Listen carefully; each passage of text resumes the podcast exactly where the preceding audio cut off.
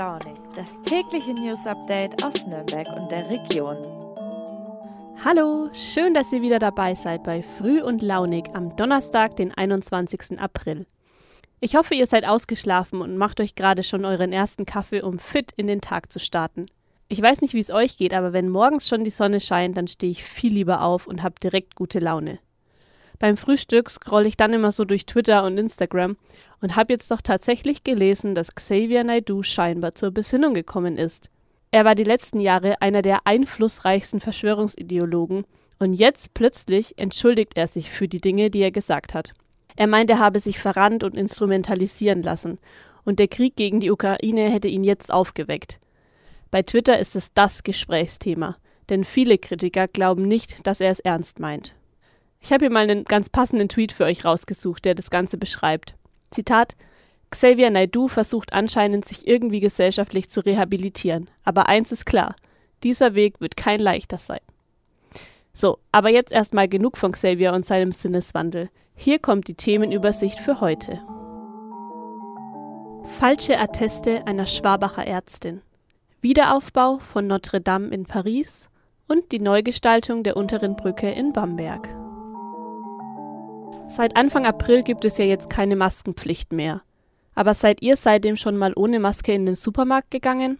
Also ich ehrlich gesagt noch nicht, weil ich mich da einfach noch nicht so wirklich wohl damit fühle. Es gibt aber auch einige Menschen, die schon die ganze Pandemie über keine Maske in den Supermärkten getragen haben. Die haben sich nämlich ein Attest ausstellen lassen, das ihnen bescheinigt, dass sie mit der Maske zum Beispiel nicht richtig atmen können. Und naja, bei manchen Menschen hat man sich da schon gefragt, wie die an das Attest wohl gekommen sind.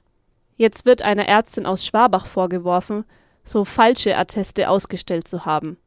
Und deswegen wurde jetzt auch ihre Praxis von der Staatsanwaltschaft Nürnberg-Fürth durchsucht. Also die Auswertung der Unterlagen hat erst begonnen, deswegen kann man der Ärztin und Homöopathin noch nichts nachweisen. Allerdings kamen bei der Durchsuchung der Praxis einige Querdenker aus Roth und Schwabach, die sich mit der Medizinerin solidarisieren wollten. Über Social Media haben diese Impfgegner und Maskenverweigerer dazu aufgerufen, am Tag der Durchsuchung zu der Praxis der Ärztin zu kommen und sie quasi zu unterstützen. Ja, sie haben die Beamten wohl ihre Arbeit machen lassen, aber ganz unkommentiert blieb die Aktion von ihnen wohl nicht. Ob der Ärztin die Vorwürfe nachgewiesen werden können, erfahrt ihr hier im Podcast, wenn es soweit ist. Der Brand von Notre Dame in Paris ist jetzt so ziemlich genau drei Jahre her. Ich kann mich noch richtig gut an die Bilder erinnern, die damals durch die Medien gingen. Aber noch viel stärker ist mir damals die Betroffenheit der Menschen aufgefallen, die um dieses historische Bauwerk geweint haben. Und ich weiß noch, innerhalb kürzester Zeit kam eine Menge an Spenden zusammen, um die Kirche wieder aufzubauen. Man merkte echt, dass nicht nur das Herz der Franzosen daran hängt. Und kurz nach dem Brand hat sich bei uns an der Uni Bamberg, also da habe ich studiert, schon herumgesprochen, dass Forscher aus Bamberg die aktuellsten Aufzeichnungen der Architektur von Notre Dame besitzen und irgendwie als eine der wenigen in der Lage sind, die Kathedrale wieder vollständig aufzubauen. Ja, dieser Wiederaufbau, der läuft jetzt gerade und meine Kollegin Isa Fischer hat mit einem der Verantwortlichen gesprochen. Also erzähl doch mal, Isa, mit wem genau hast du gesprochen und wie hilft er beim Aufbau der Kathedrale? Stefan Albrecht von der Uni Bamberg ist der Inhaber des Lehrstuhls für mittelalterliche Kunstgeschichte und er untersucht schon seit 2015 die Kathedrale Notre Dame in Paris. Jetzt seit dem Brand ist es natürlich noch mal ein Ticken spannender geworden. Albrecht ist Mitglied in mehreren Arbeitsgruppen und die haben alle unterschiedliche Gebiete, in denen sie sozusagen ja in der Kirche forschen. Beispielsweise gibt es eine Arbeitsgruppe zu Oberflächen, wie zum Beispiel zu den Steinen. Das muss man sich dann einfach so vorstellen, das hat er mir im Interview erzählt, dass wirklich jeder einzelne Stein mit einem ähm, ja, Hammer angeklopft wird und somit kontrolliert wird, wie stark das Feuer die Oberfläche verbrannt hat.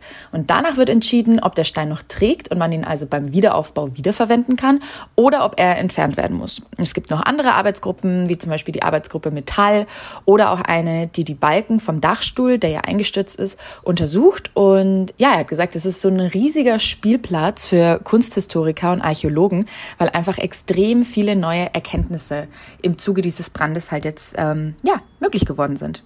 Wie ist es denn dazu gekommen, dass er Teil dieses großen Projekts wurde?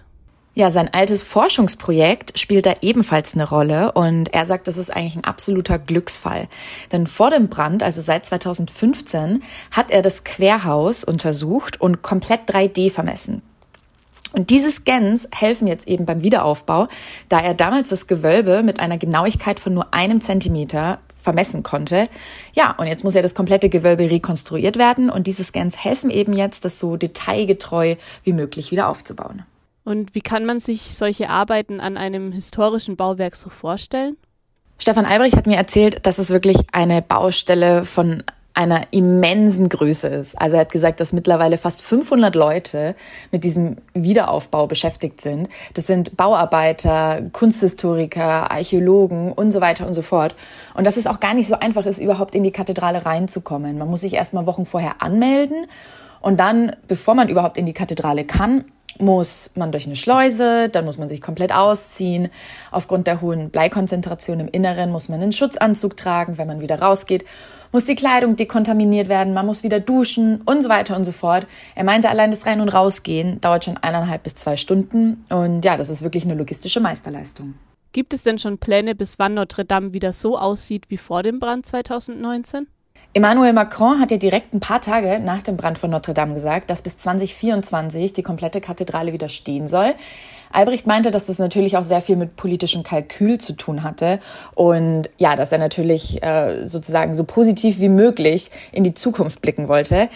So ganz wird es bis 2024 nicht klappen. Er meinte, es werden bestimmt noch so drei, vier Jahre vergehen, bis dann wirklich Notre Dame ja wieder stehen wird. Danke dir, Isa, für den Einblick. Also ich muss zugeben, ein bisschen stolz ist man da schon, wenn jemand aus der eigenen Stadt bei so einem wichtigen Bauprojekt mitarbeitet. Und mal sehen, vielleicht mache ich dann auch noch mal einen Ausflug nach Paris und schaue mir die fertige Kathedrale an.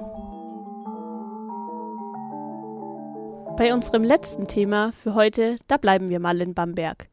Ihr wart bestimmt schon mal in der schönen Altstadt unterwegs, seid mit einem Eis durch die Gassen geschlendert, habt euch Klein Venedig angesehen und auf der unteren Brücke mit einem Bier zwischen all den Studierenden den Sonnenuntergang genossen. Ihr merkt, ich bin auf jeden Fall Fan von Bamberg.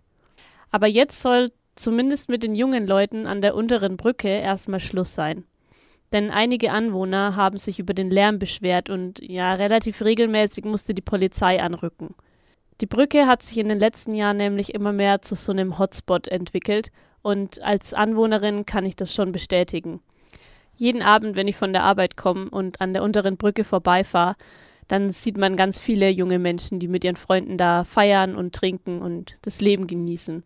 Aber ja, dieser Party-Hotspot, der gefällt der Stadt nicht so gut und deswegen gibt es jetzt eine offizielle Bewirtung auf der unteren Brücke, um diese Saufgelage zu verhindern. Die ganze Brücke steht jetzt voll mit Biertischen und Sonnenschirmen und an so einem kleinen Wagen wird Bier ausgeschenkt. Das heißt, man kann sich jetzt auf Biertische und Bänke setzen, anstatt auf die steinerne Mauer an der unteren Brücke. Nach 23 Uhr und so in der Nacht soll jetzt auch Security verstärkt an der unteren Brücke da sein und ein bisschen die Kontrolle behalten, damit es eben nicht mehr zu solchen Lärmbelästigungen für die Anwohner kommt. Jetzt war am Osterwochenende so der erste Testlauf der Bewirtung und laut der Polizei lief das auch ganz gut. Außer ein junger Mann, der hat eine Anzeige kassiert, weil er die Deko der Biertische in die Regnitz geworfen hat. Seine Begründung gegenüber der Polizei, ihm gefalle die Neugestaltung der unteren Brücke nicht. Tja, das kann man jetzt mal so stehen lassen. Falls ihr euch in Bamberg nicht so gut auskennt und jetzt nur die Hälfte von dem verstanden habt, was ich erzählt habe, könnt ihr gern nochmal im Artikel dazu nachlesen. Den verlinke ich euch wie alle anderen Infos zur Folge in den Show Notes. So, und jetzt wünsche ich euch einen schönen Tag. Denkt dran, heute ist schon Donnerstag, also der kleine Freitag. Deswegen könnt ihr ruhig heute Abend mal ein bisschen länger draußen sitzen bleiben und euch eine gute Zeit machen. Falls ihr Lust habt, könnt ihr ja mal nach Bamberg schauen und euch selbst ein Bild von der unteren Brücke machen. Ihr könnt aber auch in Nürnberg oder in Erlangen ein Bier trinken gehen.